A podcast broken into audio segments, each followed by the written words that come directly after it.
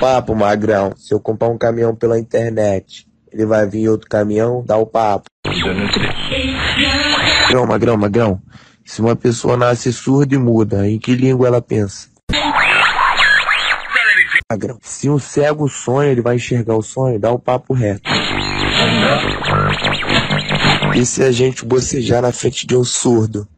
Ele vai pensar que a gente tá gritando. Tem programa? Não, Magrão, dá o papo. Se o Flash é o cara mais rápido do mundo, quem foi que filmou ele?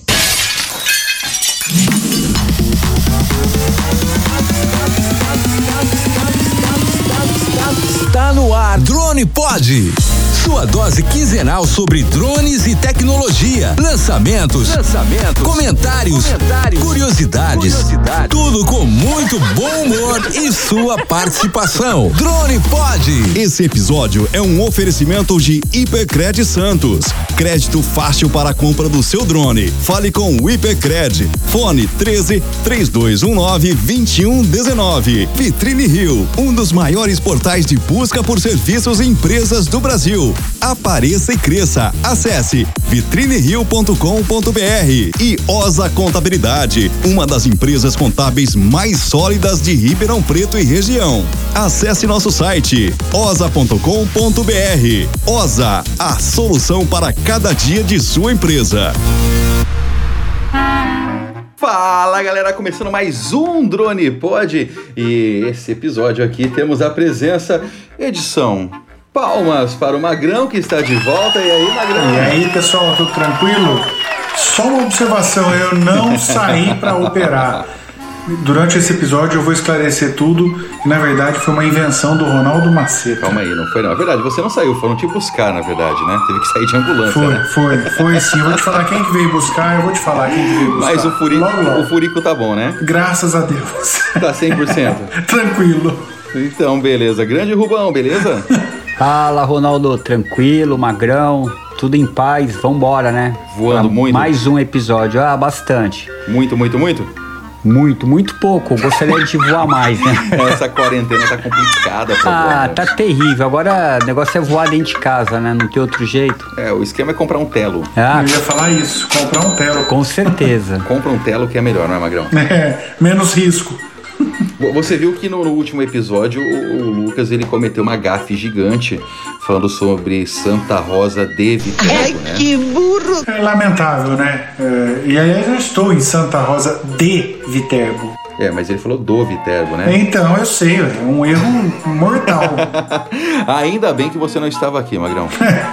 Mas eu ouvi, deixa ele comigo. Deixa ele, né? É, deixa ele. Mas beleza, galera, pra quem não conhece, nós estamos hoje aqui.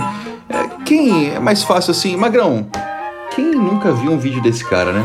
Acho difícil, hein? Quem realmente é da área de, de filmagem, de fotografia, de edição, o cara manda muito bem, muito bem. na verdade, cara, é, você compra um drone, né? Que o, exemplo do nosso público aqui, né? Todo mundo compra um drone e a primeira coisa que ele quer aprender é voar. E depois o que, que é, Magrão? Tirar uma bela de uma fotografia e fazer um belo de um vídeo, né? É, e não tem como, né?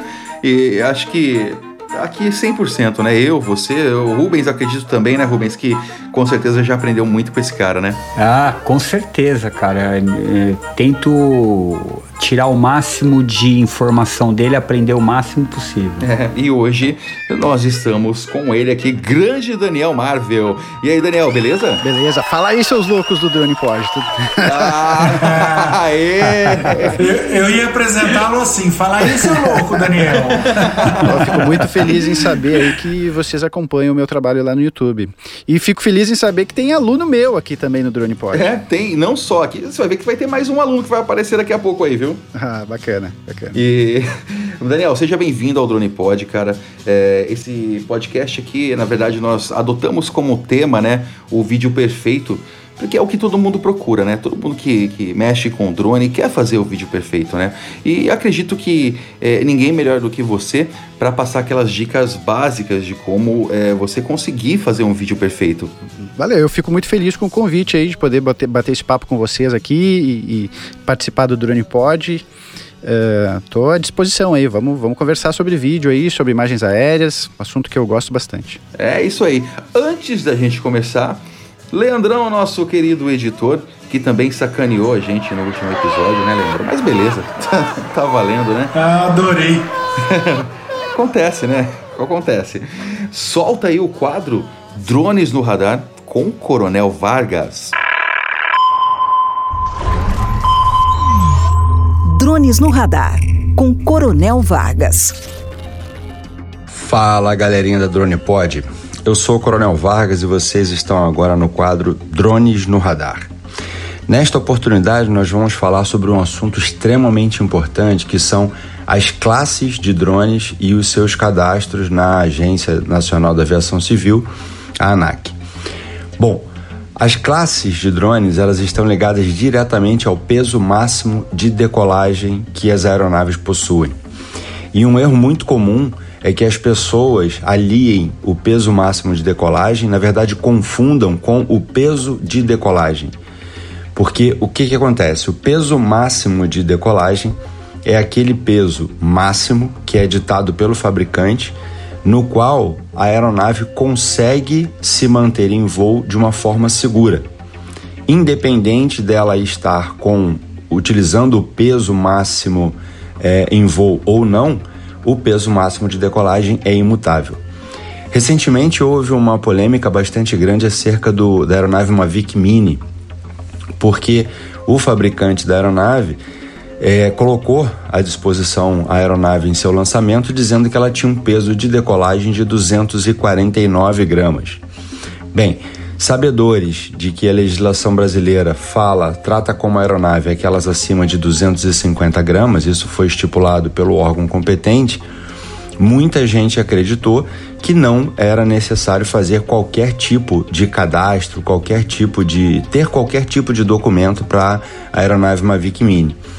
Entretanto, o peso que foi declarado foi o peso de decolagem. Inclusive eles diziam o seguinte: era a aeronave, a bateria, as hélices e um cartão micro SD.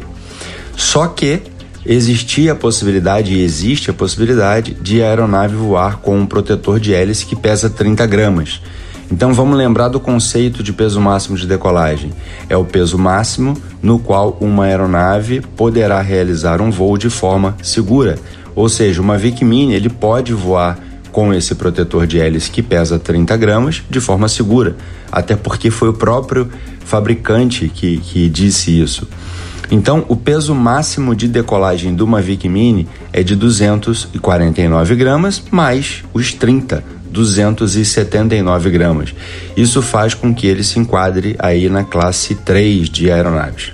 Bom, falando das classes de aeronave, para deixar claro de uma vez, né? As classes, é, elas vão de 3, 2 e 1. Então, a classe 3, aquelas acima de 250 gramas, inclusive, até 25 quilos, inclusive. Acima de 25 quilos e até 150 quilos, inclusive, são as classe 2. E acima de 150 quilos, exclusive, são as classe 1, ok? É muito importante que a gente lembre essa situação de todas as classes, porque é, o tipo de operação que vai ser solicitado, ele depende diretamente. O primeiro ponto, né, se a aeronave pode ter um cadastro no CISANT ou não, os primeiros pontos vão depender diretamente da classe na, é, na qual a aeronave se encontra, tá? Então é bastante importante que a gente entenda isso. Bem, essas foram as dicas de hoje no quadro Drones no Radar. Continue agora com essa galera fantástica da Drone Pod e até a próxima. Você está ouvindo Drone Pod. Muito bom, muito bom. Sempre uma aula aqui com o Coronel Vargas. E ele acabou tirando a dúvida da galera aqui sobre o Mavic Mini. Meu, eu vi sair briga por causa desse Mavic Mini, Magrão. Todo mundo considerava o peso dele sem o peso de decolagem. Era meio confuso esse negócio, né? Aliás, sobre peso de drone, eu queria falar pro Chulan, do último Fala Chulan, que eu comprei um drone Irã, aquele que tem ar condicionado, cadeira tudo, ainda não chegou, mas quando chegar eu vou postar um vídeo no meu canal, tá bom? E você pode, e você pode levar uma pessoa no drone ainda. É, só que eu preciso ver o peso, né? Preciso ver com o Coronel Vargas. É, Aliás, seu- eu preciso bater um papo com o Coronel Vargas sobre esse drone. Na verdade, Magrão, é, eu percebi que você deu uma bela de uma engordada na quarentena, hein? Quem não? Aliás, quem nunca, né? Faz parte, faz parte. Até o Rubens, cara, que, que pratica esporte pra caramba, até ele, acho que deu uma inchada, né, Rubens? Não, Ronaldo, eu continuei praticando esporte. Eu fazia pedestrianismo do quarto pra sala, da sala pra cozinha, o dia inteiro, cara. Dia Da cozinha pra churrasqueira, da Ah. churrasqueira pra geladeira. Ah, e não tinha jeito, né? Infelizmente a churrasqueira tava no meio do caminho, aí você para na churrasqueira. Não tem jeito, cara. Aliás, o Daniel Marvel deve gostar pouco de É churrasco, né? verdade, Daniel. Olha, churrasco aqui é coisa, é assunto sério, né? É, é. Domingo sem, sem uma carninha na, na brasa não tem como. E não é qualquer churrasco, né? É churrasco de Gaudério, né, cara? Mas é, esse, negócio, esse negócio que vocês estavam falando aqui, a gente brinca muito. Eu brinco muito com a minha esposa aqui, porque a gente, durante essa quarentena aí, é, assim, é, a gente levanta da cama pra sentar no sofá, e aí levanta do sofá pra voltar pra cama, e só caminha no dentro do supermercado pra comprar comida. Tá, tá, tá brabo o negócio. Cara, é, e como que tá aí essa quarentena, Daniel? Cara, é, aqui voltou a ficar tenso o negócio, né? Ao começar a aumentar muito os casos aí e, e lotar as UTIs, então o prefeito é, interditou áreas, é, parques, a Orla do Guaíba ali, restaurantes voltaram a, a ser fechados, então tá, tá todo mundo em isolamento, né? Com, com o sistema de bandeiras que eles têm aqui, tá bandeira vermelha para Porto Alegre aqui, tá tudo fechado. Caracas, meu. Meu, eu, eu acompanho um, um canal, cara, hashtag Sal. Não sei se você já viu. É, não, acho que não. É sobre. É um velejador, na verdade, né, cara? E todo mundo fala aí do Guaíba, cara. Que o pessoal sai bastante daí pra velejar, né? Verdade, verdade. Tem, tem essa cultura aqui, a, a Zona Sul. Eu moro na Zona Sul de Porto Alegre. É. Então tem muito, mu- muito veleiro, tem muito clube de, de regata aqui, é bem bacana, assim. Eu tenho muito essa cultura do, de desfrutar do, do Guaíba aqui. Ô, ô, Magrão, Eu. cara, é, aí em Santa Rosa dá pra dar uma velejada ou. Sim, Não? sim, nós temos o Rio Pardo aqui. que é maravilhoso. É maravilhoso. Sim, sim. Porque lá em Santos, com o Rubens também, cara, é Ah, top, hein? Aí é apelação. Aliás, em Bauru tem ou não? Então, é, vamos lá, o meu amigo. Aí, tá vendo? É, pimenta nos olhos dos outros é refresco, Não, mas ó, né? Como diria o não filósofo. tem em Bauru, mas próximo a Bauru passa o Rio Tietê. Ah, não, eu quero saber em Bauru. Você não mora próximo a Bauru, você mora em Bauru. Grande Leandro, solta o quadro Fala Chulan. Fala, Chulã. Fala, Chulã. Fala galera, começando mais um Fala Chulan e hoje o assunto do dia é o Mavic Air 2. O dronezinho que acabou de ser lançado pela DJI, faz mais ou menos uns dois meses que ele tá no ar. Ronaldo. Uma câmera de 40 e... oh, É. Ele vai falar sobre isso já de não falou? Eu, eu acho que já Ah, falou sim, tá Ronaldo. perdendo a eu fiquei conta, né? confuso. Não, mas é necessário, cara. O Chulan é. Oh, que estranho. Não, mas o. E aí? Assim não tá dando. Olha, o que que é? É. Não, vamos fazer o seguinte, ô Magrão. Hum. Cancela esse quadro, cara. Ah, tá deletado o quadro Fala Chulão. Esse, Tá esse episódio não porque- vai ter, pronto. Sabe por quê? Porque o Chulan tá aqui com a gente hoje. Ah. Grande Felipe Chulan, beleza, meu irmão? Fala aí galera, tudo bem? Hoje eu tô aqui ao vivo com vocês. Então não vai ter Fala É Chulan. agora o bicho vai pegar. Agora é a hora que a gente coloca o Daniel na parede e começa a metralhar ele. Tá preparado, Daniel? Tô preparadíssimo. Es- Estamos sedentos de informações aqui. Bora lá. Rubão, Fala, Ronaldo. começa? Opa! Então Vamos manda. lá. Ô, ô, Daniel, o- a- as pessoas às vezes elas têm uma vontade, aquele ímpeto de querer filmar, criar um vídeo legal, um vídeo bacana para mostrar, para guardar. Mas ele não tem um, um equipamento é, apropriado, acessível. Mas ele tem um celular que pode não ser top, mas consegue fazer alguma imagem bacana tal. Você acha que só com o celular vai dar para ele criar um vídeo interessante, bem trabalhado, bem editado? É lógico que sim. É, inclusive, eu não entendo muito por que, que as pessoas é, dão um tratamento diferente do celular para uma câmera. O celular é uma câmera também, ele tem uma câmera. Inclusive, é possível controlar os parâmetros é, disposição do celular, da câmera do celular, de forma manual. Existem aplicativos que liberam esses recursos no celular. E é possível fazer vídeos com muito boa qualidade apenas com o celular. Tenho alunos que trabalham profissionalmente apenas uh, fazendo vídeos com o celular. Então, uh, dá sim, basta que para isso é, a pessoa se dedique um pouco aí a, a, desenvolver, a aprender um pouco mais sobre linguagem cinematográfica, um pouquinho sobre edição, né, sobre storytelling, para que os vídeos fiquem agradáveis de se assistir e, gerem aí uh, o interesse do pessoal. Entendi, quer dizer, ele tem que ter um pouco de inspiração realmente, né? Às vezes tem a vontade que seja um celular simples, mas ele tem que ter essa inspiração para fazer uma coisa bacana, né? É, o, o, eu sempre digo que o equipamento nunca pode é, é, ser um limitador da, da, da, criatividade ou do talento das pessoas, né? É, é, possível fazer... Inclusive eu já fiz vídeos no meu canal do YouTube mostrando... Na minha, minha última, minhas últimas férias no verão agora, a gente foi para Florianópolis, a gente sempre costuma ir bastante ali para Florianópolis e, e acabei deixando, levei todo o meu equipamento, porque para onde eu vou eu levo meu equipamento, mas deixei todo o equipamento na casa, em casa e fiz todos os passeios com meu celular e fiz vídeos muito legais com o celular, então dá para fazer vídeos muito legais com o celular. Basta que a pessoa tenha a criatividade e, e a técnica para conseguir realizar aquelas ideias criativas que ele teve, né? Porque às vezes a pessoa tá cheia de vontade de fazer vídeos legais, mas falta um pouquinho a técnica. Então por isso é, é importante estudar um pouquinho. É, porque às vezes o cara tá com o celular no bolso fala, pô, se eu tivesse uma câmera para filmar e de repente ele tá com o celular ali para montar o vídeo, né? Bobagem, bobagem. Usem os seus celulares, façam vídeos com o celular. É, é a, o tratamento que eu dou é, do celular para câmera é o mesmo. É o mesmo enquadramentos, a linguagem cinematográfica, a edição, é a mesma coisa. Né? É lógico que com uma câmera, com uma câmera eh, semi-profissional ou profissional, uh, a gente vai ter mais qualidade no vídeo? Vai, vai ter mais qualidade no vídeo, o sensor é maior, mas as, ambas são câmeras, ambas a gente consegue extrair bons vídeos eh, do celular. Maravilha. Já tem aquele ditado, né, que fala, né, a melhor câmera é que tá sempre com você, né, nada melhor que o telefone que tá sempre no bolso ali para você, né, só pegar e sair filmando, sem ter que configurar nada, meter nada, mexer em muita coisa.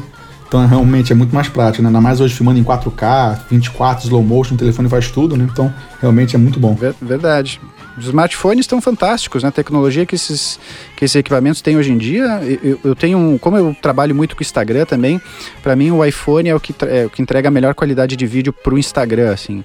Então eu tenho um iPhone 11, nem é o iPhone 11 Pro, é só o iPhone 11 e, cara, o que esse celular faz é um absurdo, assim, a qualidade dele. Vários vídeos do canal eu, fiz, eu faço com, com celular mesmo, com o iPhone. Ô, Daniel, deixa eu até comentar uma coisa, cara. O, o Rubens, há um tempo atrás, ele foi fazer uma filmagem em Santos de, um, de uma academia. O pessoal tava. Como, é Kango Jump, Rubens, que chama? Isso, exato. E ele tem, a, ele tem uma Osmo, né? E ele também tem aquela Osmo. A... Pocket. Não, não é a Pocket. Não, a, a Mobile a Mobile, e a, a outra, né? Ah, tá. é. E ele colocou o iPhone na, na Osmo Mobile.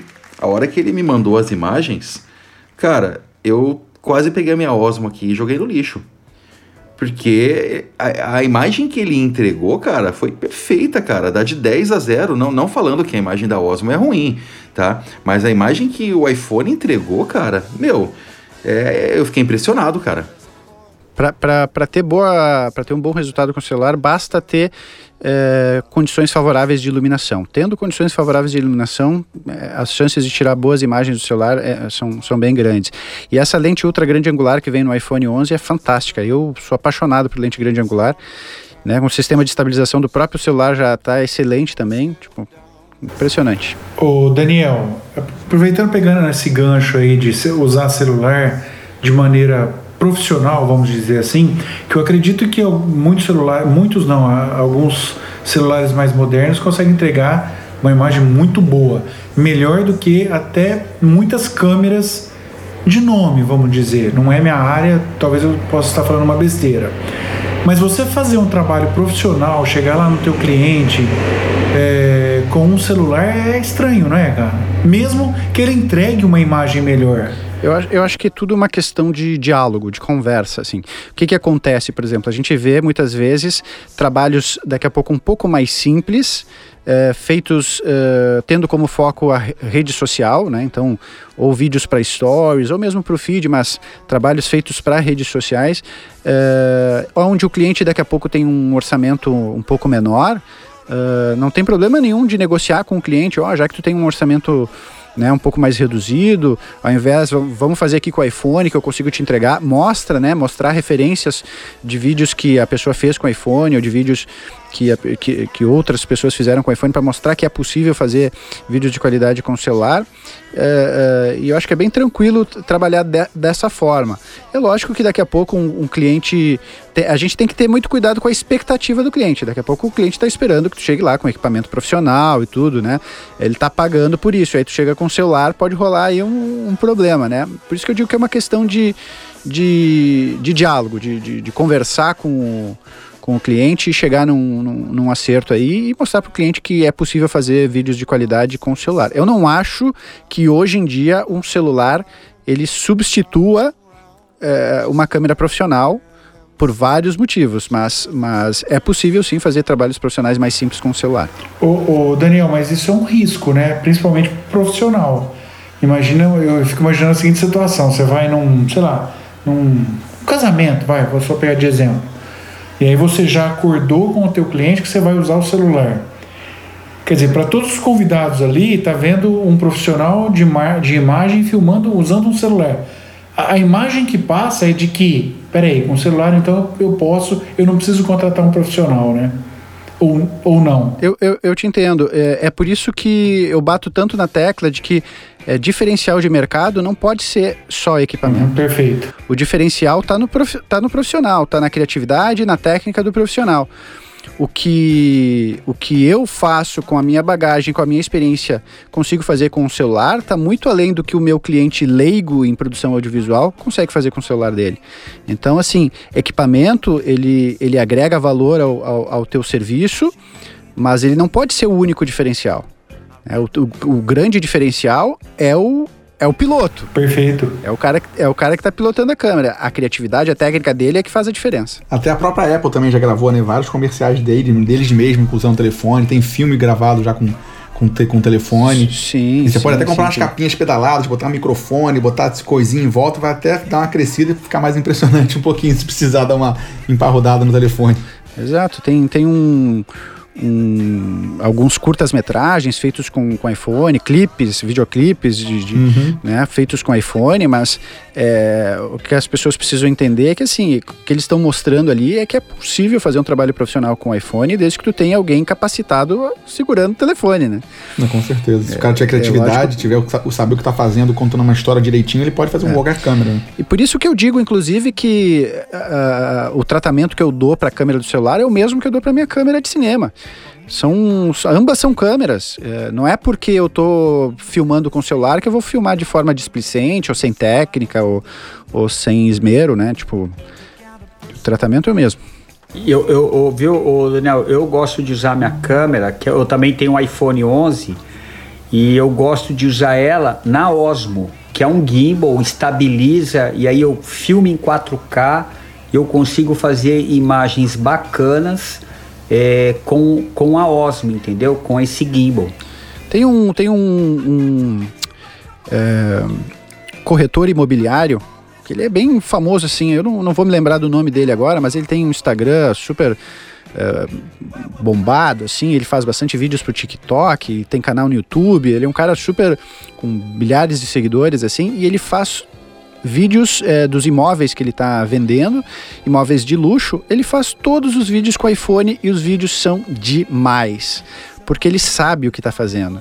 Utiliza muito bem o, o, iPhone com, com, com um Osmo desse. Eu não sei se o que ele tem é um Osmo ou se é de alguma outra marca, mas é um gimbal para celular e é fant fantástico os vídeos que ele faz. Tanto que às vezes o pessoal que, que trabalha com, como corretor, às vezes vem me perguntar assim, pô, Marvel, que, que, que, que, tipo de equipamento eu compro? Compro um gimbal grande, uma câmera profissional? Cara, não precisa. Compra um gimbal de celular, um iPhone que tu, tu consegue fazer excelentes vídeos dos, dos imóveis sem a necessidade de estar tá gastando muito e nem estar tá, é, carregando muito equipamento. Né? Daniel, naquele nosso bate-papo, né, que grupo de WhatsApp que a gente tem antes de começar de fato a gravação, você comentou que você tinha um drone, né, e que você largou, né, de vender o drone porque estava lá acumulando poeira. Então eu vou fazer tipo duas perguntas em uma, né? Qual drone você tinha, pra você trabalhar com ele? E agora que você tem que alugar, né, alocar uma pessoa para fazer um trabalho, quando você precisa, é, o que, que você procura num piloto ou num drone, no equipamento que você vai alugar para um trabalho seu? Uh, então, uh, eu tinha um DJI Mavic Pro e o Vico. Sou, sempre fui apaixonado por imagens aéreas, sempre curti bastante. Uh, vendi o meu drone no final do ano passado, se não me engano, final de 2019, porque eu estava tendo muito pouca procura e assim, a gente lida é, tem uma coisa que existe dentro do meio audiovisual, uma doença que chama equipamentite. Né? E eu me, tento me policiar muito com relação a equipamentite, que é ficar gastando. Sei bem como é. É, fica, a, gente se, a gente se entusiasma muito com o equipamento e acaba mobilizando capital, às vezes acaba perdendo dinheiro. A gente leva isso muito a sério aqui em casa. Assim. Então, é, apesar de sermos apaixonados pelo drone, ele estava sendo subutilizado. Aí não tivemos dúvida, assim, ó, vamos, a gente já estava mirando outros equipamentos, outros investimentos, falou, não, vamos vender, bota no bolo aí esse, esse drone, vamos passar adiante que está aqui pegando poeira, e aí se for necessário a gente compra outro, assim.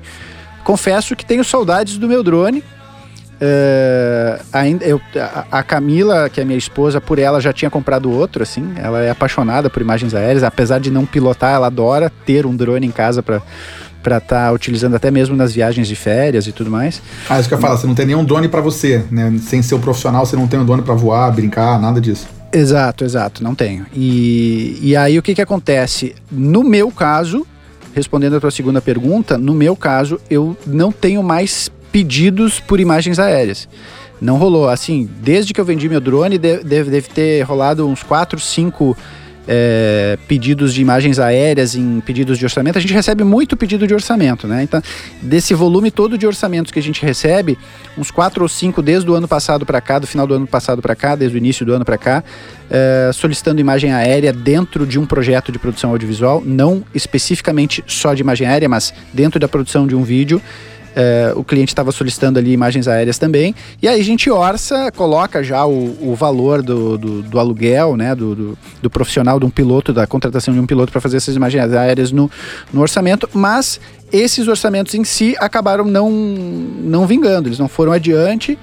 E então a gente nem sequer acabou é, é, contratando. Entendi. É, mas eu, eu, eu gosto de dizer que assim, é uma coisa muito pontual nossa.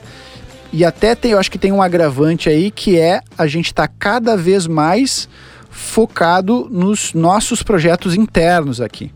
Então, por exemplo, uh, é muito difícil a gente aceitar uh, fazer algum projeto para o mercado, assim. É só para algum cliente realmente que é mais antigo ou que a gente já tem uma relação uh, há mais tempo com esse cliente, tem um carinho por aquele cliente, a gente até produz. A gente está muito voltado para os nossos projetos internos, os nossos cursos, os nossos alunos, os nossos projetos de conteúdo. Então, uh, o drone acabou uh, não sendo uma prioridade, assim. Mas a gente tem muita vontade de, de voltar a, a pelo menos ter um uh, no, no, no, nosso kit de equipamentos aqui para quando a gente viaja e tal, poder fazer alguma coisa. Mas você não acha que saturou drones? É a pergunta que eu ia fazer também, Magrão. Assim, ó, pelo que eu observo do mercado, eu acho que teve um, em seguida que o, o, o, drone se popularizou, teve um boom muito grande, um interesse muito grande das pessoas, dos clientes por imagens aéreas, uh, e agora deu uma estabilizada, o que é normal, assim, né? Uh, teve aquela primeira onda que foi todo mundo querendo imagens aéreas, porque era um diferencial de mercado ter imagens aéreas. Uh, e hoje em dia eu acho que está mais realmente para quem precisa. Ah, eu, eu tenho um empreendimento lá, preciso fazer uma imagem aérea da, da, da, da, da fábrica do cliente, eu preciso ter do, do empreendimento imobiliário, da, da, da, da, um edifício, de um prédio, alguma coisa. E aí, aí pode ser que. Uh, é, é, mais interessante para essas pessoas, assim, não é aquela coisa do tipo assim, ah, eu não preciso de imagens aéreas, mas eu quero fazer imagens aéreas. Essa fase, para mim, eu tenho a impressão que já passou, né, onde todo mundo queria imagem, imagens aéreas. Hoje, hoje em dia, eu acho que é efetivamente quem, quem precisa. Eu continuo achando que imagem aérea é um diferencial de mercado. É, eu falo do ponto de vista do filmmaker, do videomaker, não do ponto de vista do piloto, do, do, do cara que trabalha específico, exclusivamente com imagens aéreas. Do ponto de vista é, do filmmaker, Uh, eu acredito que ter um drone no seu kit ainda é um bom diferencial de mercado, principalmente para quem faz, por exemplo, casamentos, faz eventos. É sempre legal ter esses planos de contextualização, né, esses planos abertos, imagens aéreas, mostrando o local, o ambiente. Isso aí tudo é sempre bacana e ajuda a contar a história do vídeo. Perfeito. Boa, boa. E essa nova onda agora do FPV, né? Que tem agora esses drones de corrida que a galera tá usando para fazer imagens mais cinemáticas, né? Que dá aquelas cambalhotas. Você já vê isso entrando no mercado? Cara, você acha que isso é meio bobeira? Como é que você vê cara, isso? Cara, para mim isso é a nova onda do, do drone, cara. Eu acho que isso aí, a hora que chegar, eu tenho alguns amigos é, que estão investindo nisso, assim, de, de, de se aperfeiçoar e estão treinando bastante esse tipo de coisa para começar a oferecer para o mercado. E eu acho que isso vai dar um novo up, assim, para a questão das imagens aéreas, assim, porque é, aquela, aquele estilo de filmagem super dinâmico, buscando realmente uma perspectiva diferente e, e super é, arrojada assim nas imagens, eu acho que que pode dar um novo, um, um novo up aí no, no mercado de imagens aéreas, assim. Fica, fica, muito bom. A gente levou o Porpeta, que foi até um entrevistado aqui do Drone Pod uns episódios atrás. Ele veio aqui, levou, levou, a gente levou ele pro Rock in Rio, foi muito bom. A gente filmou com os dronezinhos de FPV dentro do palco, Anitta, Capital Inicial. Foi muito legal. Foi muito maneiro mesmo. Ô Daniel, é, você aconselha, assim, se, se uma pessoa viesse para você hoje e, e perguntasse, Daniel, eu vou comprar um drone que eu quero ganhar dinheiro fazendo imagens com drone. O que, que você falaria? Cara, eu acho que eh, essa pergunta chega muitas vezes para mim. É, sabe qual é a pergunta que mais chega para mim na, nas minhas redes sociais? É assim: compra um gimbal ou compra um drone? Caramba! o pessoal sempre tá entre esses dois, assim, sabe? Porque é difícil, né? São investimentos pesados, assim. Então o cara fica, pô, compra um gimbal ou compra um drone. O que eu costumo dizer para as pessoas é assim, cara, faz um estudo de mercado, assim, conversa com os teus clientes. É eu acho que não precisa conversar com todo mundo, mas pega uma amostra assim do teu mercado, dos teus, dos teus clientes e, e tira uma febre assim, olha, se eu te oferecesse aqui a oportunidade de, de produzir imagens aéreas aqui para ti, para o teu negócio, para os teus eventos, tu pilharia, tu gostaria, tu compraria essas imagens, tu me contrataria para fazer essas imagens? É uma coisa que te interessa? Sabe, tirar essa febre do mercado é importante, porque é um investimento alto, né? Hoje em dia, é, é, eu estou um pouco por fora dos valores, mas eu acredito que tá, pô, comprar um drone gira em torno dos 10 mil reais no mínimo aí, né? Acho que Ou tá mais, pra, mais, mais para 20 no dia em dia. É, então, é um, é um investimento pesado para para investir assim na incerteza, sabe? Então, é, tirar uma febre do, do, do, mercado, entender se realmente é um, é um tipo de serviço que, que tu vai conseguir ter retorno do teu investimento, porque essa é sempre a nossa preocupação, né? Seja drone, seja câmera, seja um gimbal, seja o que for, são ferramentas de trabalho. E como ferramentas de trabalho, elas precisam se pagar e depois de se pagar, nos trazer lucro. Né? Não, não, a gente não pensa com eu, eu, eu digo a gente, quem trabalha profissionalmente com produção audiovisual, não pode ver o vídeo, o equipamento, os equipamentos de vídeo como um hobby. Ele tem que ver como uma ferramenta de trabalho. Botar o valor numa planilha, fazer um estudo e entender, ó, em quanto tempo eu retorno esse investimento, em quanto tempo esse investimento começa a me trazer lucro. Porque senão é, é muito difícil ter um negócio financeiramente viável Uh, fazendo investimentos de forma irresponsável. Ô Daniel, em caso de dúvida entre um gimbal e um drone, compre uma TechPix, né? Compra, comp, compra um iPhone 11. Acaba seu problema. É isso. É, mas se pega o preço de um iPhone 11 aí, se compara com o preço de um de um Mavic 2 Zoom, eu acho. Quanto que tá um, um iPhone, o iPhone 11? O iPhone 11, acho que o meu eu paguei em torno de... Ah, não, o Pro é mais, né? É, o meu iPhone 11, que não é o Pro, eu paguei acho que uns 4 mil e poucos. Né? Ah, não, é o Mavic Mini. Mas a diferença é que o Mavic Mini não faz ligação, né? e nem tira foto em RAW, então. Ô, Ronaldo, mas espera lá. É, nós estamos conversando aqui, como é que o pessoal fala com a gente do Drone Pod? Uh, é verdade, Magrão. Produção, aquela musiquinha de fundo e bora falar das nossas redes sociais.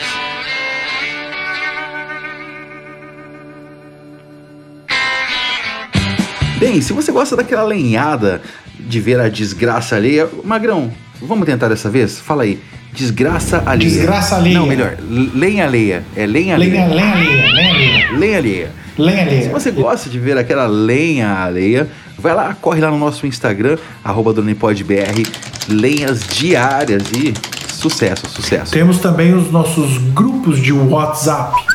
O grupos de ouvintes 1 e ouvintes 2. Lembrando que o ouvinte 1 não tem mais vaga, tá lotado aquele grupo lá. Mas o 2, o pessoal tá mandando muito bem lá no 2. Se quiser falar com a gente, trocar ideia, tirar algumas dúvidas, é só entrar. O link para todas as nossas redes, inclusive os dois grupos de WhatsApp, está na descrição deste episódio. Não é, Rubens? É verdade, Magrão. E tem também o nosso e-mail, dronepodbr.gmail.com. É só mandar uma mensagem lá, Magrão, que a gente responde na hora. Se estiver navegando pela internet, ficar com saudade dessa galera maravilhosa, entra lá em dronepodbr.com.br para matar sua saudade dessa galera. Essa galera mara maravilhosa, Maravilhosa, que ele quis não. dizer, se referindo a mim. É, sou eu, na verdade, que ele tá falando, né, Magrão? Na verdade, eu, né, Ronaldo? Porque tu e o Magrão, pelo amor de Deus, né, cara? Gente, é isso aí. Então, essas são as nossas redes sociais. Vai lá, vai lá, siga a gente no Instagram, entra lá no grupo do Zap, curta a nossa é, homepage e esqueçam de mandar nudes por e-mail. Não mandem nudes por e-mail. Ai, que delícia! Vamos continuar aqui o nosso episódio. Vai lá, Magrão. O, o Daniel, na verdade eu queria saber o que faz um filmmaker. É, é o cara que é contratado para fazer um casamento, é o cara que é contratado para fazer um evento de show. O que, que é um filmmaker? Então, assim, a gente teve é, uma mudança de uns anos para cá no formato de, de trabalho, no formato de produção. É, antigamente, a produção audiovisual era quase que exclusiva dos, das produtoras de vídeo. Então, existiam as produtoras de vídeo que atendiam o mercado produzindo vídeos institucionais, comerciais de TV, vídeos de evento, esse tipo de coisa. Sempre existiu também o videomaker, o filmmaker, o cara que fazia uh, eventos, né, casamentos, aniversários, esse tipo de coisa. Então, tinha uma estrutura um pouco mais enxuta, né, menos equipamento, menos equipe e atendiam esses eventos uh, um pouco menores. Só que o que, que aconteceu? De uns anos para cá, é, os equipamentos de produção audiovisual, as câmeras, os iluminadores, os microfones, estabilizadores de imagem, isso tudo ficou menor e ficou mais acessível, com valores mais acessíveis. Então, é, consequentemente, isso casou um pouco também com aquela crise econômica e política que a gente teve lá final de 2015, 2016. Aqui, por exemplo, Porto Alegre, muitas produtoras grandes fecharam naquela crise e o que começou a acontecer é, começou a se copiar um modelo de produção que existia já na gringa, assim, na Alemanha, no Canadá, nos Estados Unidos, que eram é, filmmakers que levavam uma produtora nas costas. Então tu tinha num, na, na sua mochila uma câmera que filmava em 4K, eh, uma qualidade excelente, um jogo de lentes, um gimbal, um drone e um notebook, né, um MacBook ali, e tu tinha praticamente toda a infraestrutura de uma produtora nas costas, na sua mochila. E essas e esses filmmakers começaram a se espalhar pelo mercado. Então, hoje em dia a gente tem eh, continuam existindo as produtoras, mas é muito comum a gente ter esse formato mais enxugado de produção, com filmmakers que trabalham sozinhos ou com equipes reduzidas, produzindo desde é, comerciais de TV, documentários, vídeos institucionais, né, entregando quase a mesma ou praticamente a mesma qualidade que uma grande produtora entrega, com uma estrutura muito menor. Então a gente teve essa mudança no formato de, de produção audiovisual.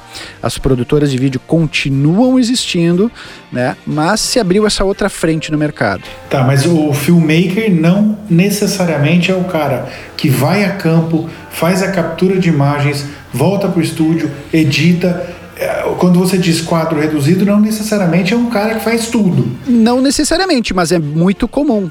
Eu sou um cara que eu trabalho praticamente sozinho. A Camila, por exemplo, que é minha esposa, ela faz toda a parte de produção. Então, é, a produção do job é, é, é, uma questão dela. A produção executiva e a, e a, produção de campo, ela, ela se responsabiliza. E eu fico com toda a parte de captação, direção de, direção de cena, direção de fotografia, edição, finalização, colorização.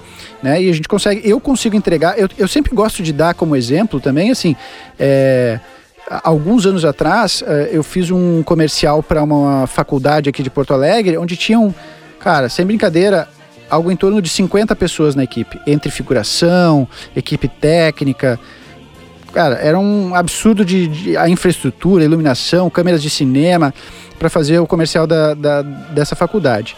É, há um, dois anos atrás, onde a gente já tinha mudado o formato de produção, eu fiz praticamente o mesmo comercial para uma outra faculdade, mas a mesma linguagem, o mesmo estilo de, de comercial, é, para uma outra faculdade daqui, eu e a Camila. Praticamente o mesmo comercial. Um gimbal eletrônico, uma câmera filmando em 4K, microfone de lapela, né, e resolvi o comercial é, com um, infinitamente menos infraestrutura do que é, na época que eu tinha produtora. É, é lógico que ter uma equipe grande, ter uma equipe onde tu tem uma pessoa responsável por cada etapa do processo é, é, é muito melhor.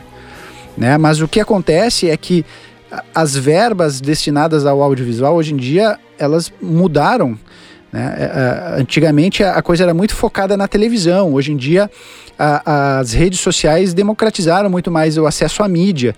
Então a gente trabalha também com verbas de orçamento mais reduzidas, assim. Então é, meio que o mercado precisa, precisou, exigiu um formato, uma estrutura de produção mais enxuta, assim, para poder uh, continuar existindo, porque nessa crise final de 2015 para 2016, o mercado de produção, principalmente de mercado de produção audiovisual publicitária, que era o meu mercado de atuação, ele praticamente deixou de existir, assim, todo mundo parou de produzir e como eu falei, várias produtoras acabaram fechando em, em função disso. Então, a gente se obrigou a se adequar a esse novo momento e, e, e trabalhar com re, efetivamente com uma equipe reduzida e, e, e tendo é, é, se obrigando a, a, ter mais de uma função dentro do, do job. Assim. Ô Daniel, é, com essa quarentena, com esse isolamento social que, que a gente vem sofrendo aí já há alguns meses, você acha que isso aí mudou um pouco é, a visão do mercado é, quando eu falo a comerciais, a gravações? Porque é, nós vimos uma live, se não me engano, acho que foi a do Gustavo Lima, que tinha produção padrão Globo, sabe? E eu acho que essa live assim foi a que, que, na minha opinião, que quebrou vários paradigmas, né? Que só a televisão que conseguia produzir coisas boas, né? O que, que você vê, cara, com, com essa mudança aí do, nesses últimos tempos, cara? Quando tudo isso passar, cara, você acha que é, a, a TV ela, ela acaba saindo prejudicada nisso e o youtuber ou o produtor, quem, quem, quem produz vídeo, quem produz live, ele sai mais forte desta quarentena? Uh, eu acho que as lives elas nasceram justamente da necessidade do momento. Né? Os, os, as pessoas estavam trancadas dentro de casa em quarentena, sem nem, com, com é, poucas opções de, de entretenimento. É, os artistas que vivem de show, né? porque o artista hoje em dia ele não vende música, ele vende show. Né? Então, é, a principal renda dele vem dos shows. Com esses artistas parados, Imagina um cara que está faturando, um cara como o Gustavo Lima, que deve faturar milhões por mês, com milhões em cada show aí que ele faz. É, o cara ficar um mês parado, o prejuízo é absurdo, assim. Então, é, colocar suas fichas nas lives para o YouTube foi uma grande sacada, porque ele, eles conseguem monetizar isso, né, conseguem patrocínios para essas lives e tudo mais. Essas produtoras que produziram com muita infraestrutura, essas lives, elas já existiam e elas já faziam lives, mas é, é, um mercado que potencializou em função da, da quarentena. Então, se abriu essa frente. Muita gente começou, a, a começou uma corrida aí por equipamentos para fazer live. Né? A Tem Mini sumiu do mercado. Assim, quando eu, o meu patrocinador falou assim: Ah, vou te mandar uma Tem Mini para fazer um review. Eu falei: Não, beleza, manda aí. Aí ele pegou e mandou uma mensagem cinco minutos depois: Cara, tem uma fila de 10 mil pessoas, não vai dar. as pessoas enlouqueceram, né, para comprar equipamentos de, de, de, de para fazer live. Mas eu não acho que isso vá se manter depois de passada a, a crise do Covid. É, a, a, partir do momento que as pessoas tiverem a liberdade de voltar para as ruas, e, e, e, lembrando que isso só vai acontecer quando existir é, vacinação em massa dessas pessoas, porque enquanto não existir uma cura, uma vacina, é, a gente vai continuar vivendo nessa, nessa questão de, de quarentena e isolamento. Depois de passado esse momento, eu acredito que as coisas vão voltar meio ao normal, assim. Eu acho que é, o vídeo como um todo vai se fortalecer, porque o vídeo é o que está conectando as pessoas. Vídeo aulas, vídeo é, lives, tudo isso está é, é fazendo com que é, o mercado de, do audiovisual como um todo se fortaleça. Mas especificamente das lives, eu acho que as pessoas preferem ir no show né? Eu não acho que vai continuar. Acho que até pode continuar, mas não com a mesma força. Né? Porque as pessoas vão preferir mil vezes ir no Rock in Rio, as pessoas vão preferir mil vezes ir na, na, casa de show assistir ao seu artista do que ficar sentado na frente da TV assistindo o artista pelo YouTube. Ficar sentado na TV assistindo o seu artista pelo YouTube é uma é uma é a única opção viável hoje no momento. Depois de passar da crise não vai ser mais. Tomara, que caraca, não aguento mais ficar em casa. Eu tenho dois filhos pequenos aqui, é uma loucura mesmo. E, e engordou demais. Ó quem demais. fala, não, ó quem fala, não, esse é o problema, né? Vou nem comentar, não vou nem comentar. É, valeu. É. Segue, segue, segue. Não vou nem falar. Vamos, vamos seguir o assunto aqui. Bom, eu gosto tá, muito tá. de drone, Daniel, muito, muito. Então eu vou puxar de novo pro drone, né? E nosso assunto do, de hoje do podcast é o vídeo perfeito, né? Se você tivesse que dar uma dica para uma pessoa que está começando, uma pessoa que está iniciando aí nas imagens aéreas, qual seria essa dica assim para você pegar imagens aéreas com drones, né, fazer uma imagem bonitona para incluir no seu vídeo perfeito? Cara, eu acho que o grande problema do, principalmente do, do, do pessoal iniciante em imagens aéreas, é, é, não saber, assim, por ter uma por ser iniciante, tem uma dificuldade técnica na, na pilotagem, em fazer é, é, manobras de forma esta, estabilizada, suaves, ter movimentos suaves, cinematográficos, né? E aí, é, por não saber é, não ter a, a prática necessária para executar esses movimentos com perfeição, é, eles acaba tendo um outro erro, na minha opinião, que é não saber decupar os seus vídeos. É, decupar os seus vídeos, eu quero dizer assim. É, se a imagem não ficou legal, por exemplo, ele está fazendo uma órbita, mas aí ele deu uns, umas truncadas, aí deu uma balançada lá, não conseguiu fazer o movimento com perfeição, ele acaba colocando esse erro, vamos dizer assim, no vídeo. E, e, e esse é o principal conselho que eu digo assim: não coloque os seus erros. Ah, mas o vídeo vai ficar mais simples, mas não vai ficar errado, pelo menos, sabe? Para e faz de novo, né? Eu vou fazer um comentário aqui até, Daniel. Quando o Rubens começou a, a pilotar, o, o que eu pegava no pé dele era isso daí. É, é, mesmo o drone tendo câmera estabilizadora, tendo lá o seu gimbal, meu, você consegue fazer imagens, filmagens bruscas com ele, né? Porque é, vai muito de, de, de mão, né? De, de você é, saber levar o drone ali. E eu sempre falava pro Rubens, Rubens, meu, é, faz, faz a imagem mais suave, faz a imagem. O Rubens tá aí para falar, né, Rubens? É, foi a primeira coisa que eu aprendi foi filmagem sempre suave para ficar uma coisa agradável e bonito de ver. Porque e o que eu percebo, viu, Ronaldo, as pessoas quando começam é aquelas mudanças bruscas de, de foco de um lugar para outro, é terrível. Não, mas a verdade é isso daí. É, as próprias pessoas que estão começando, elas não percebem. Ou, ou eu estou errado, Daniel? Não, eu acho que tu tá certo. Acho que falta também um pouco de, de critério, falta referência, né? É, eu acho que isso é outra dica bacana para quem está começando com imagens aéreas. Assista muitos vídeos uh, de imagens aéreas feitos por profissionais uh, de destaque, assim, profissionais que são referências na, na área. Assim, uh, quando a gente começa a trabalhar com vídeo, a gente deixa de ser um espectador comum e passa a assistir tudo com um olhar com um olhar mais técnico, né? É, é para mim, a grande referência para movimentação de câmera, para tudo, na realidade, linguagem narrativa, é, é, enquadramento, movimentação de câmera, tudo é o cinema. Então eu sempre digo assim, cara, assistam cinema, é a grande referência. Ah, mas o YouTube agora é, tá com uma moda agora dos youtubers, que aí eles, os youtubers de viagem, eles fazem uns efeitos assim. Cara, o cinema fazia esse efeito há 20 anos atrás. Então, por mais que, né, se tu prestar atenção no cinema, tu sempre vai estar tá vários passos à frente é, do, do, do, que está rolando hoje em dia em termos de tendência, vamos dizer assim, de, de, de audiovisual. É, e, e, o cinema, tudo tem um porquê no cinema. E é importante a gente se, se questionar. Né? Então, a, a câmera movimentou para frente, a câmera movimentou para o lado. Por quê? A câmera fez uma órbita. Ah, imagem aérea, venho uh, fazendo um, um, um, tilt up ali, venho filmando uh, eh, para baixo, aí ele levantou a câmera do drone e revelou a cidade. Por que, que ele fez isso? Ah, para criar surpresa, para, sabe? É, é, começar a assistir essas referências e se questionar um pouco, começar a entender os porquês e aí começar a aplicar isso nos seus próprios vídeos. Então falta um pouco dessa desse cuidado em, em assistir é, referências de qualidade com olhos de, de filmmaker, vamos dizer assim. E no cinema com você, então, deve ser complicado. Cara, eu, eu, eu, eu já fui muito chato. Eu já fui muito chato assistindo filme.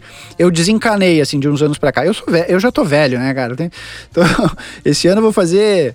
Deixa eu fazer as contas aqui. 46 anos. Ah, eu, eu ainda continuo sendo coroa aqui da. Não tem jeito, da bancada.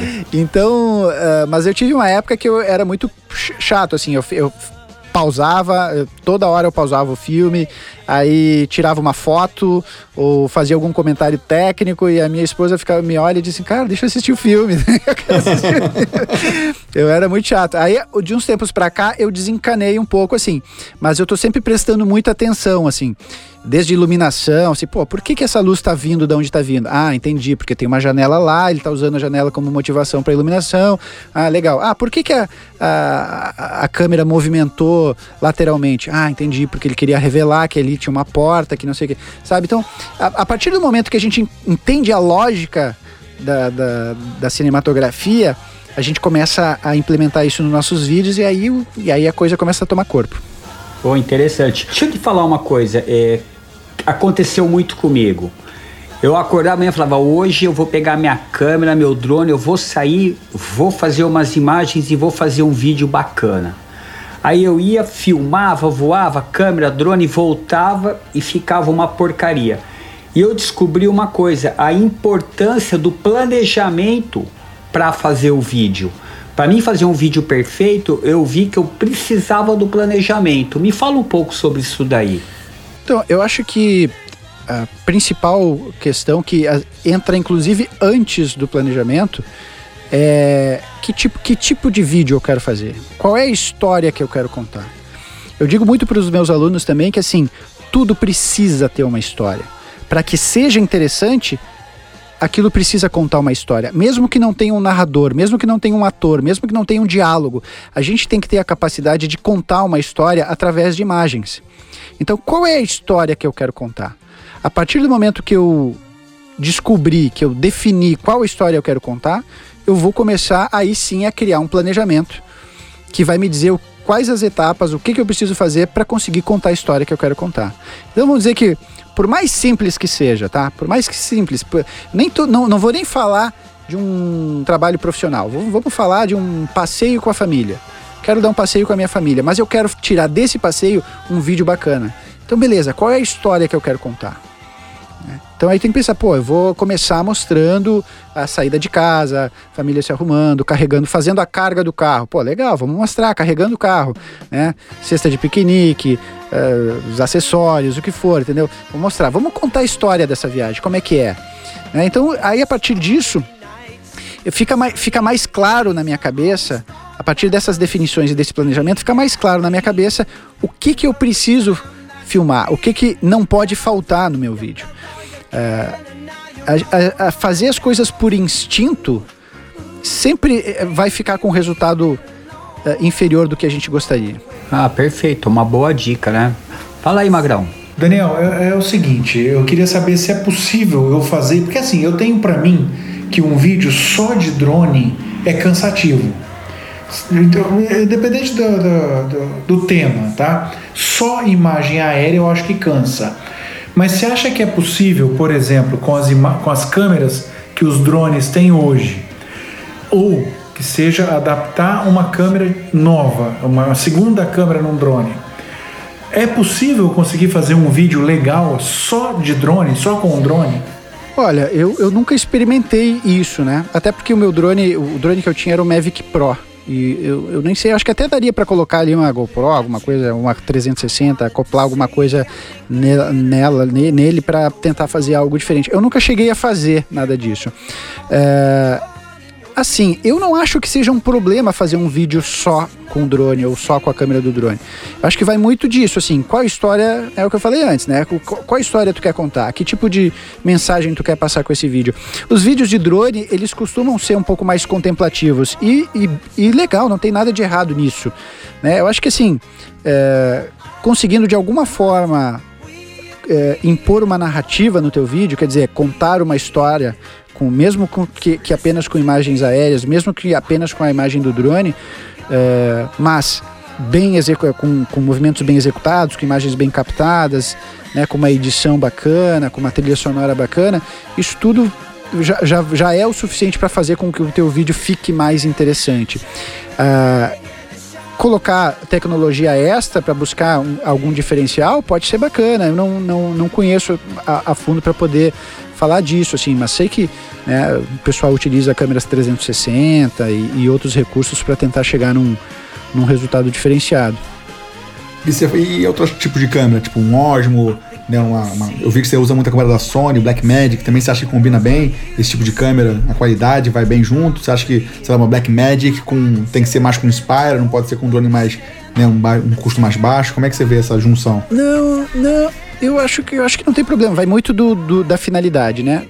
Quando a gente está fazendo é, é, trabalhos que tem uma estrutura maior, uma, um orçamento maior, é lógico que a gente vai procurar sempre ter a melhor câmera, o melhor drone, né, que, que, que vai entregar a qualidade ali que o cliente está contratando. Mas falando assim de conteúdo ou mesmo de clientes menores e tal, não tem problema não.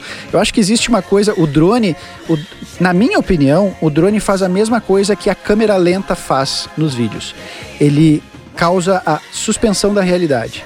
Então, é, o que que acontece? É, quando a gente quando a gente está vendo um vídeo, tá? Vamos dizer que eu estou filmando com a Blackmagic. Pô, a Blackmagic filma em 12 bits, né? É, em RAW, com uma qualidade absurda, assim. É, aí daqui a pouco eu, eu, eu cortei a minha imagem para a imagem do Mavic Pro, que tem uma qualidade de imagem infinitamente inferior ali à imagem da Blackmagic.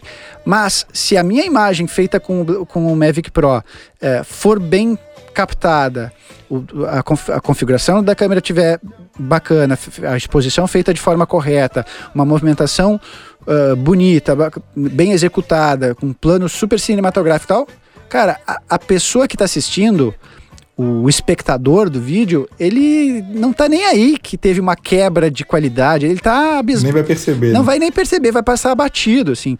Porque a gente tem que entender também, assim, é lógico, o, o, o espectador, ele é leigo ele não é bobo, mas ele é leigo. Então, muitas vezes, é que nem quando a gente está filmando em, em, câmera lenta. E aí eu não vou entrar no, no, no, mérito da Blackmagic, porque a Blackmagic faz 60 quadros por segundo em, em 4K com uma qualidade absurda. Mas vamos falar da Sony. A Sony me entrega um arquivo em 4K, 24 frames por segundo, maravilhoso. Aí eu quero fazer câmera lenta, eu jogo para 120 frames e puxa para o Full HD.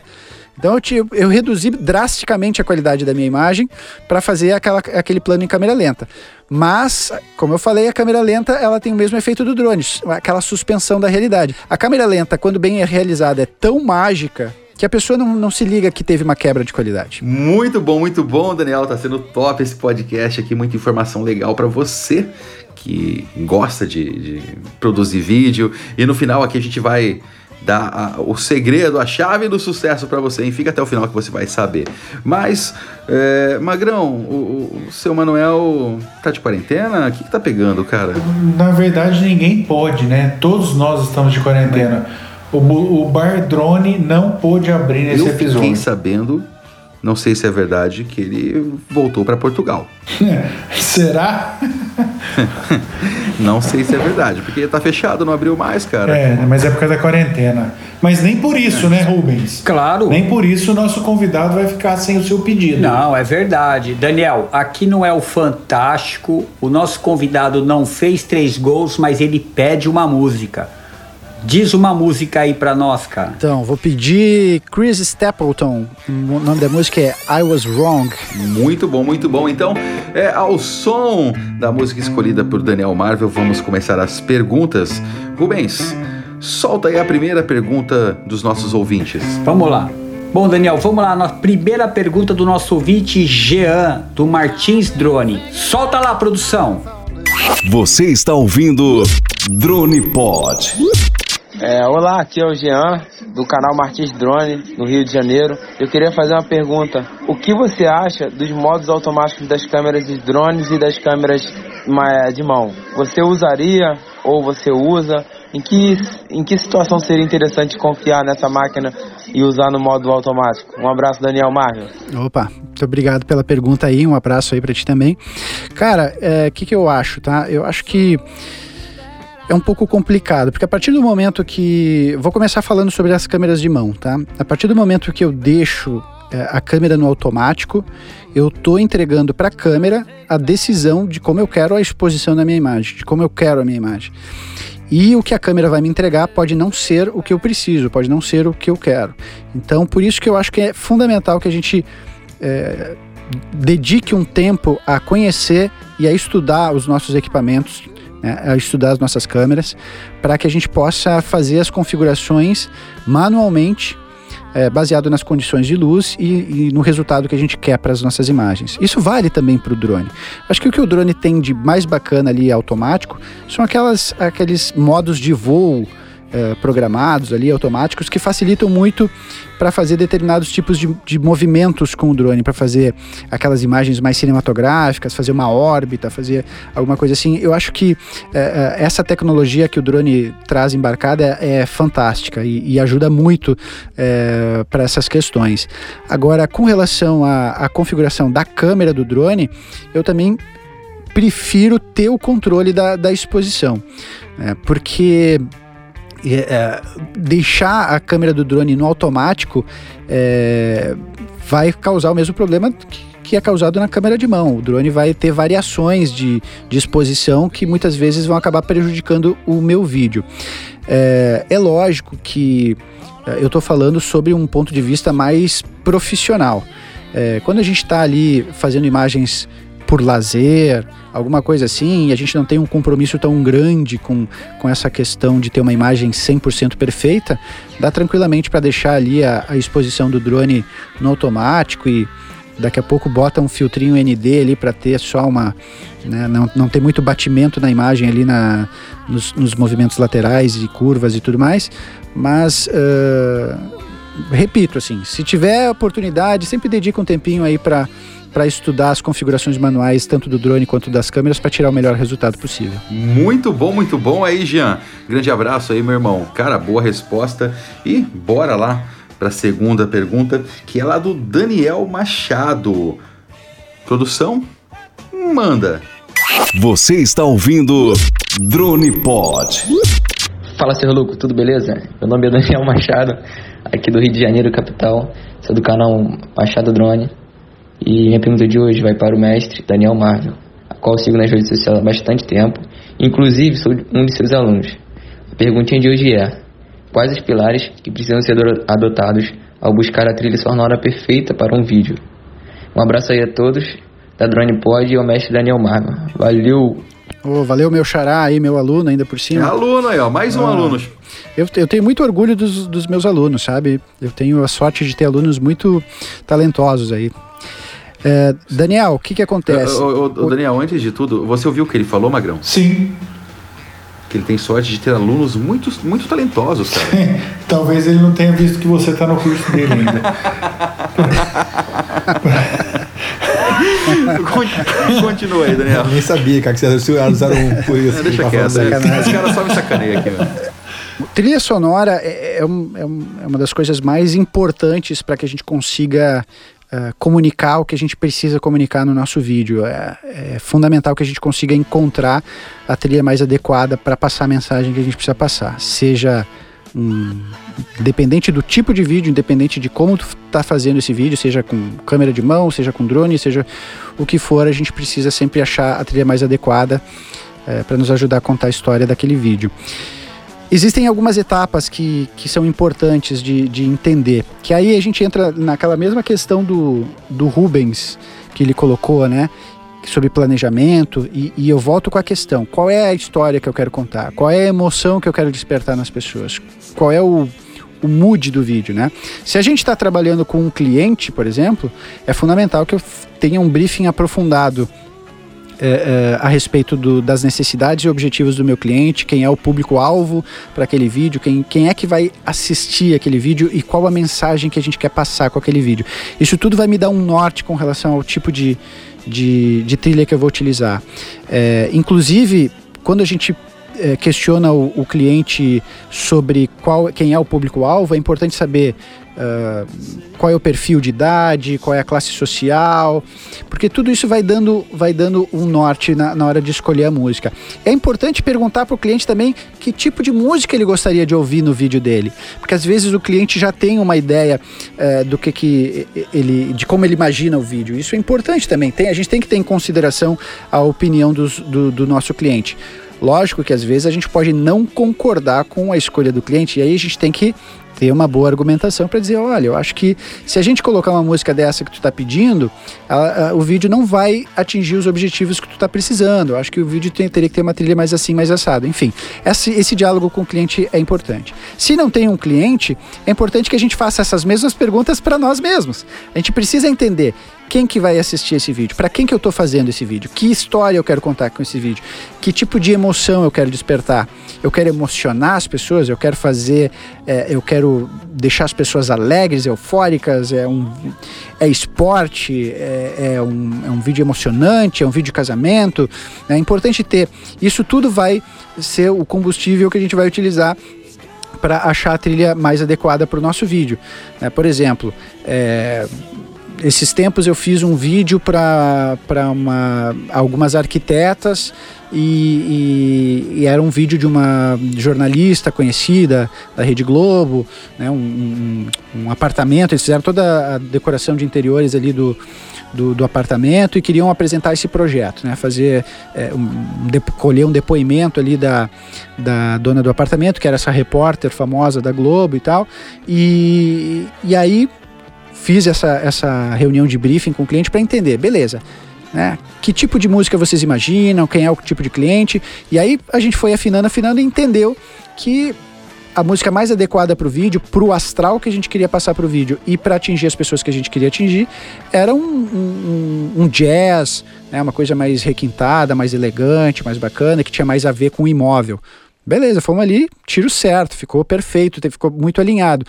É importante a gente ter essa, essa preocupação de entender os objetivos e quem vai assistir o, ao vídeo para fazer as escolhas referentes à trilha. É, realmente né, a escolha da trilha certa pode mudar totalmente né, o clima e a, a dinâmica do vídeo. Bom, nós... Completa, completamente. Isso aí. Bom, nossa próxima pergunta vem do Nilson. Solta aí, produção. Você está ouvindo Drone Pod. Salve, Daniel. Beleza, mano? Nilson aqui, valeu, Nova Iguaçu, Rio de Janeiro. Eu ainda estou iniciando, juntando os materiais para abrir um canal no YouTube, um canal voltado para principalmente para drones, foto e filmagem. E a minha pergunta é justamente sobre isso. Eu gostaria de saber com você se você poderia me indicar alguma câmera com uma qualidade razoável que eu possa estar captando fotos aí, fotos e vídeos, principalmente a parte da, da tardezinha e da noite. Se é possível algum equipamento de qualidade razoável, um preço acessível para iniciante, no caso como eu. Tá legal? Obrigado aí, sucesso, grande abraço. Valeu. Um abração aí, querido. Cara, assim, hoje em dia a gente vive uma época bastante privilegiada no que se refere à tecnologia das câmeras, assim. Então, é, todas, se a gente pegar todos os fabricantes de câmera, todos os fabricantes de câmera têm as, os seus modelos de entrada. E esses modelos de entrada uh, têm muito pouca diferença, todas entregam muita qualidade. Então, se tu buscar por uma Canon, Tu vai ter ali a Canon, por exemplo, a SL3, que é uma câmera que está sendo muito utilizada para quem está iniciando nessa área do audiovisual. Uma câmera relativamente barata, ela tem um custo bem mais acessível é, e entrega vídeos em 4K, enfim, tem todos os recursos necessários para entregar vídeos de excelente qualidade. A Sony tem as suas câmeras de entrada, a Fuji tem suas câmeras de entrada, a Panasonic tem suas câmeras de entrada e todas entregam é, excelente resultado. Eu acho que assim, pensando na, na tua necessidade aí, que tu falou de, de, de fazer imagens no entardecer, fazer imagens de repente no anoitecer ali, é interessante além de ter é, a câmera, tu buscar por lentes claras. É, porque é, esse é o problema. Quanto mais uh, de entrada essa câmera, menos capacidade de ISO ela vai ter, porque ela vai ter ali uma, uma configuração um pouco mais simples, até por, por, pela questão do, do, do, custo reduzido. E aí uh, a capacidade de ISO é um pouco mais reduzida, diferente de uma câmera full frame, onde tu tem, né, ela é uma câmera muito mais cara, mas tu tem uma capacidade ali, um desempenho de ISO muito melhor. Então, quando tu for uh, pensar na câmera, pensa também em quais lentes tu vai adquirir para tu ter um conjunto ali de câmera e lente que te atenda da melhor forma possível. Busca para filmar imagens, para fazer imagens noturnas ou imagens do entardecer, busca lentes claras, então lentes com grandes aberturas.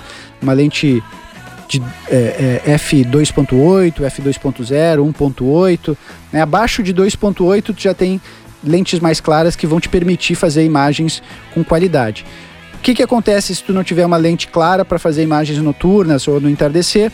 A tua imagem tende a ficar granulada, tu vai ter que subir o valor do ISO e aí, consequentemente, a gente fica com a imagem com aquele ruído, né? E aí acaba uh, uh, comprometendo a qualidade da imagem. Bom, eu tenho mais uma, acho que é a última pergunta de ouvinte. Só que antes dessa pergunta, produção, coloca uma música aí do arquivo X de fundo, porque essa pergunta é, essa pergunta é do Jorge Bispo, lá de Magé. Ah lá, meu cara é de Magé, cara? Sim, de Magé. Caramba, cara, dizem que caiu um disco voador lá, né? É, por isso que eu pedi o arquivo X no começo. Muito ah. bom, muito bom. Produção, então, para a pergunta do nosso amigo Jorge Bispo lá de Magé. Solta a pergunta de outro mundo. Bora. Você está ouvindo Drone Pod. Fala pessoal, aqui é o Jorge Antenado conhecido também como Jorge Bispo, aqui de Magé, Rio de Janeiro. É, parabenizando o Daniel Marvel pelo excelente trabalho aí, pelo produto que ele entrega né, aos seus espectadores. Cara, muito top, muito top aí.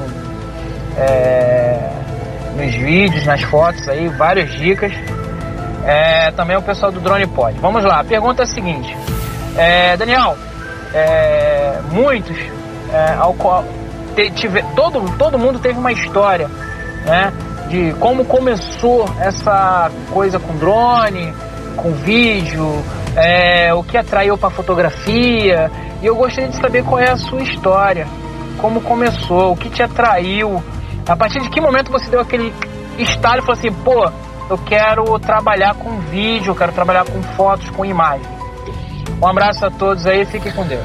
Opa, um abraço, queridão. Muito obrigado pela tua pergunta aí.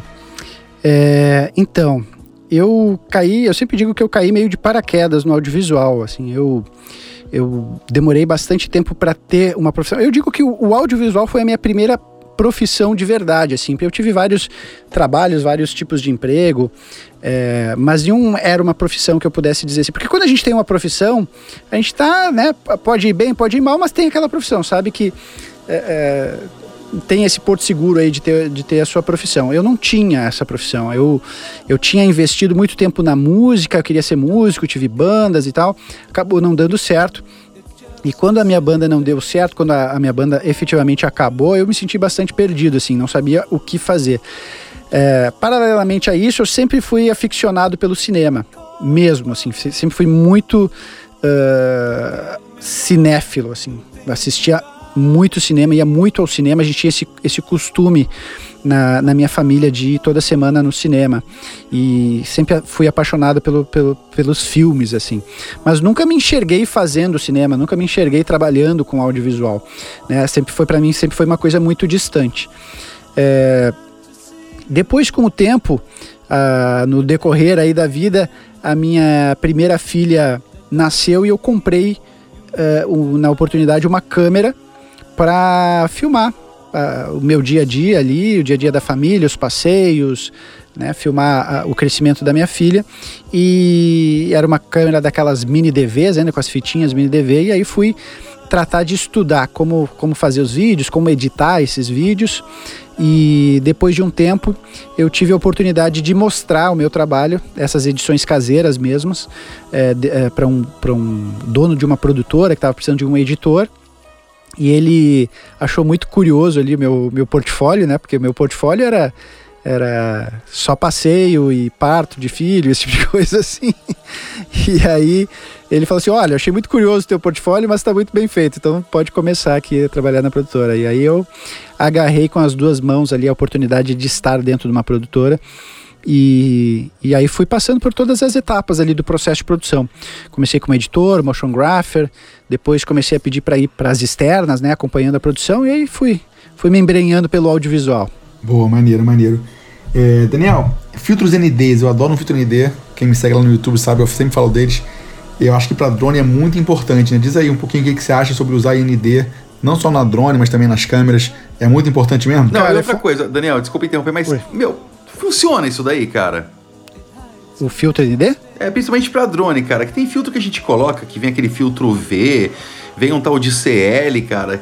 Que sinceramente eu não vi diferença nenhuma até hoje, cara. Não sei se você já passou por isso daí. É que assim, cada filtro tem a sua, a sua funcionalidade, né? Tem o seu propósito.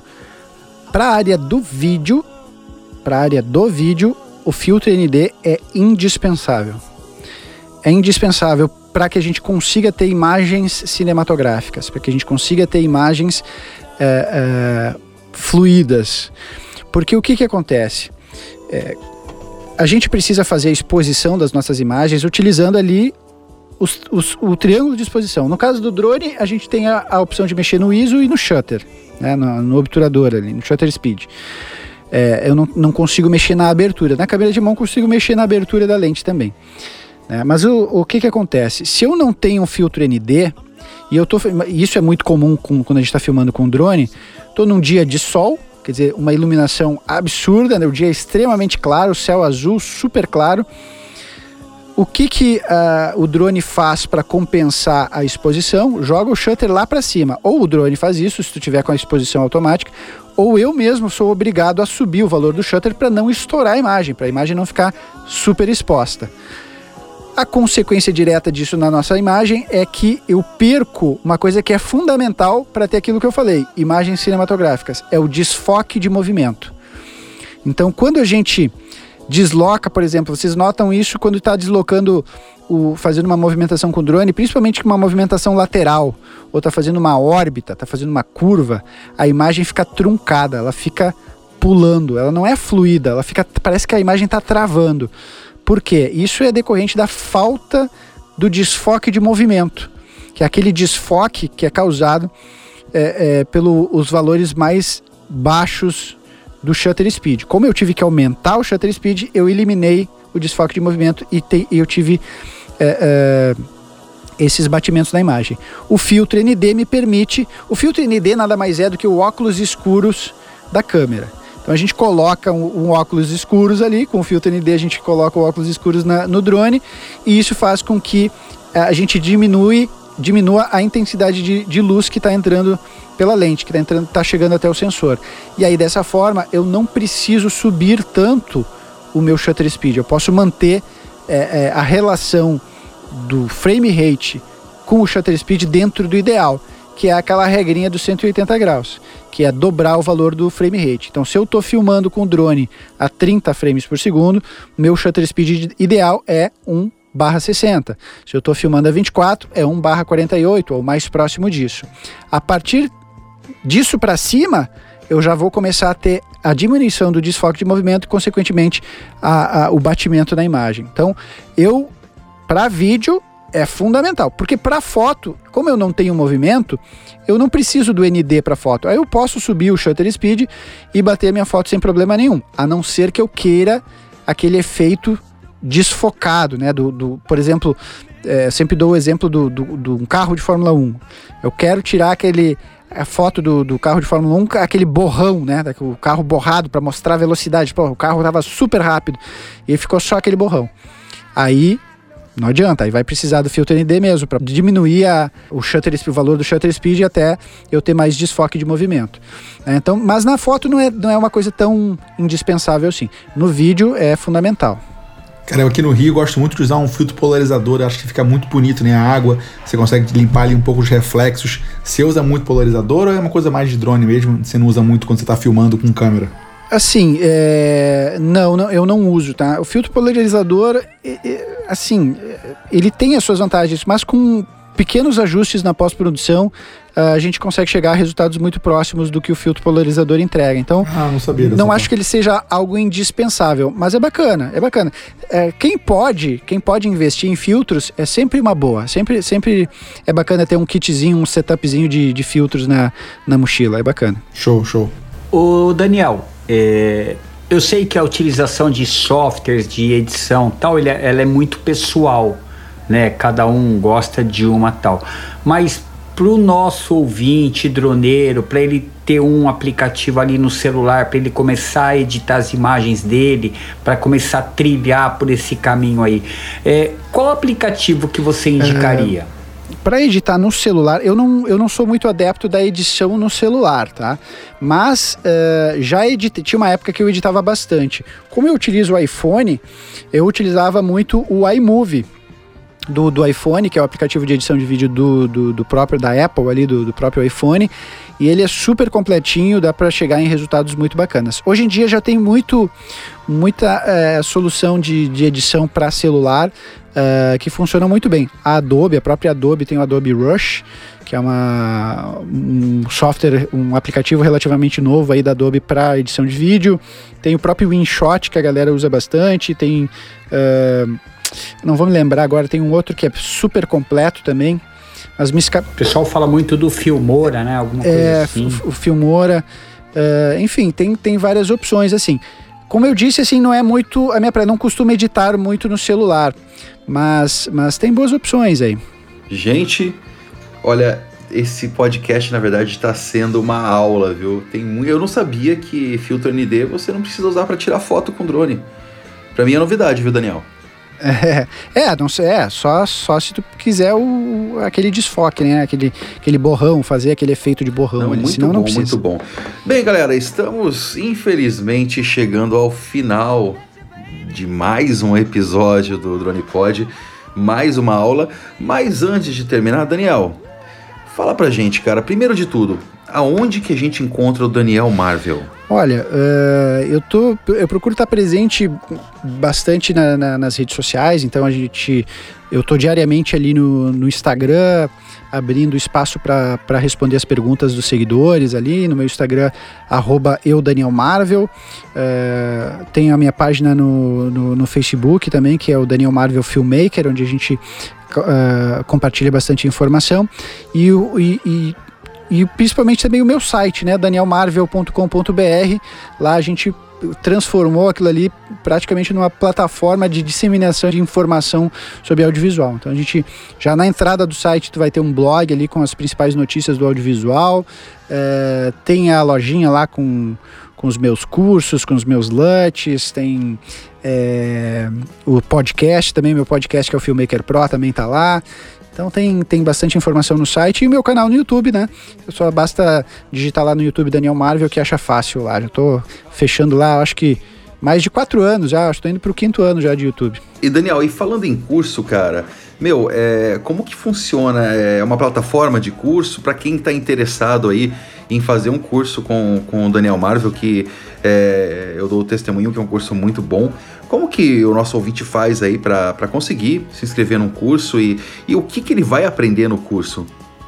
Então, eu acho bastante interessante poder falar do, do meu curso, que é o Filmmaker Pro, para esse público droneiro, para esse público é, adepto das imagens aéreas, porque eu acho que é, é justamente o, o, calcanhar de Aquiles. O pessoal ele, ele se interessa muito pelo drone, mas tem muita dificuldade de conseguir uh, trabalhar profissionalmente ou mesmo imprimir uma qualidade profissional nos seus vídeos, porque a produção de vídeo ela parece fácil, mas ela é um pouquinho complicada. Assim, a gente precisa é, entender de, de linguagem narrativa, de storytelling, saber desenvolver um roteirinho, é, saber lidar com o cliente.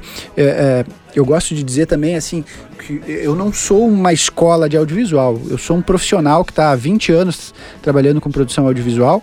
E, e, no meu curso eu compartilho a minha experiência de mercado. Então, esse dia a dia com clientes, é, desenvolvimento da criatividade, desenvolvimento de roteiro, a direção, edição, configurações de câmera, esse tipo de coisa, tudo para que tu consiga é, entregar um trabalho profissional para o mercado e conseguir se destacar de forma é, mais efetiva. Né? Hoje em dia, a grande maioria dos, dos, dos profissionais que estão no mercado é, carecem um pouco de ter essa, essa formação mais profissional, assim, é, até por, pela dificuldade de nunca ter tido a oportunidade de estar tá dentro de uma produtora, de estar tá lidando com clientes e tudo mais, e é isso que eu tento passar no meu curso.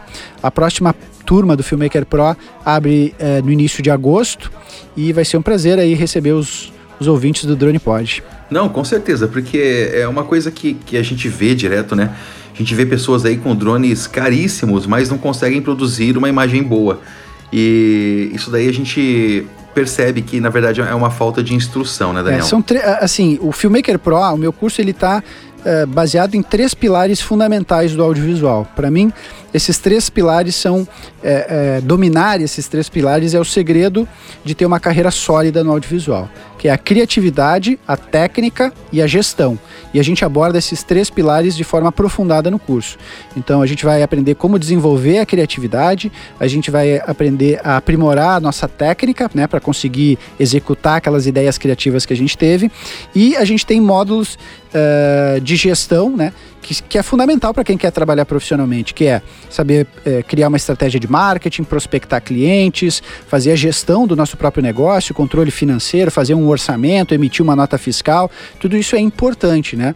Para que a gente consiga uh, ter o audiovisual como uma carreira Uh, de sucesso, aí uma carreira sólida e financeiramente viável. Dá para viver muito bem uh, de audiovisual, mas é preciso que a gente uh, se profissionalize. A gente precisa. O, o mercado é um mercado exigente e, e muito concorrido. Né? Então, a partir do momento que tu investe no teu aprimoramento, Uh, tu já está aí alguns degraus acima do, da concorrência. Muito bom. Então, mais uma vez, Daniel, qual que é o site para o pessoal procurar é, mais informações sobre o curso?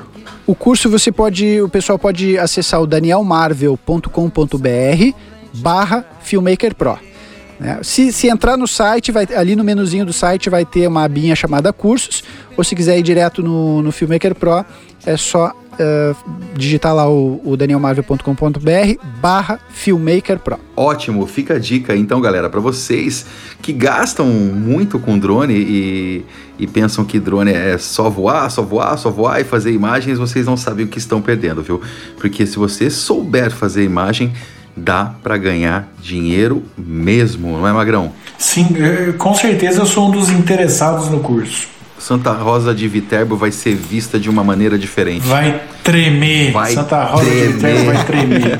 Daniel, resumindo então o nosso bate-papo de hoje, eu queria que você falasse cinco regras básicas para um vídeo perfeito. Cinco regras, vamos ver. É, definir a história que tu quer contar. É, criar a partir dessa definição um planejamento para executar. É, sempre pensar, eu acho que é importante também para criar um diferencial no teu vídeo, é não se render à primeira ideia. Né? Às vezes quando a gente quer produzir um vídeo, quando a gente está executando um vídeo, captando imagens para um vídeo, é legal parar e pensar assim, beleza, a minha primeira ideia é captar essas imagens dessa forma, mas de que outras formas eu poderia fazer?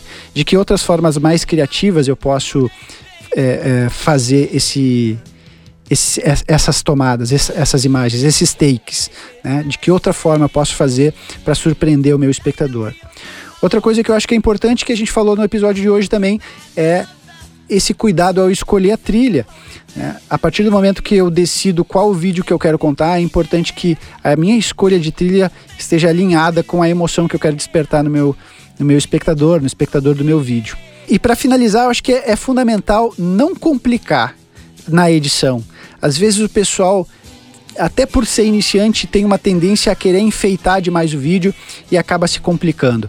Faça o simples bem feito, que não vai ter erro. Tu pode ter certeza que tu vai impactar muito mais as pessoas com um vídeo simples, mas bem executado, do que um vídeo mal executado, cheio de firula. Ótimo, ótimo. E a sexta, seja um filmmaker pro, né, Daniel? É isso aí, seja um filmmaker pro.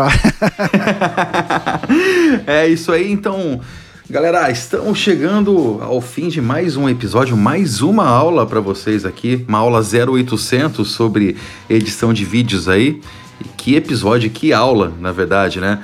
Daniel, eu agradeço. Agora é, eu vou agradecer o Magrão, Rubem, Chulan e no final suas considerações finais. Eu agradeço aí é, pelo tempo aí que você é, doou aqui para o Drone Pod, tá? Para estar tá passando ensinamentos para os nossos ouvintes. Cara, é, foi uma aula super top. Brigadão mesmo. Manda lá, Rubão. É isso aí, Daniel. Eu quero agradecer também. Para mim foi muito proveitoso, aprendi bastante, muita dica legal.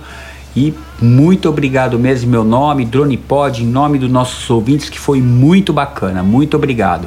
Manda aí, Magrão. Daniel, aliás, professor Daniel, porque já estou considerando como meu novo professor. É, pode me aguardar lá no curso. Muito legal o episódio de hoje e valeu pela participação. Chula.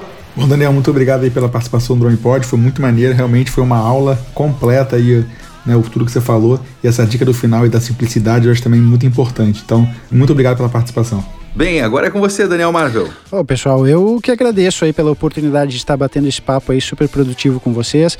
Parabéns aí, dou, deixo os parabéns para vocês pela iniciativa de fazer o, o, podcast, né, de estar disseminando informação e conteúdo relevante aí para a galera do, do, das imagens aéreas.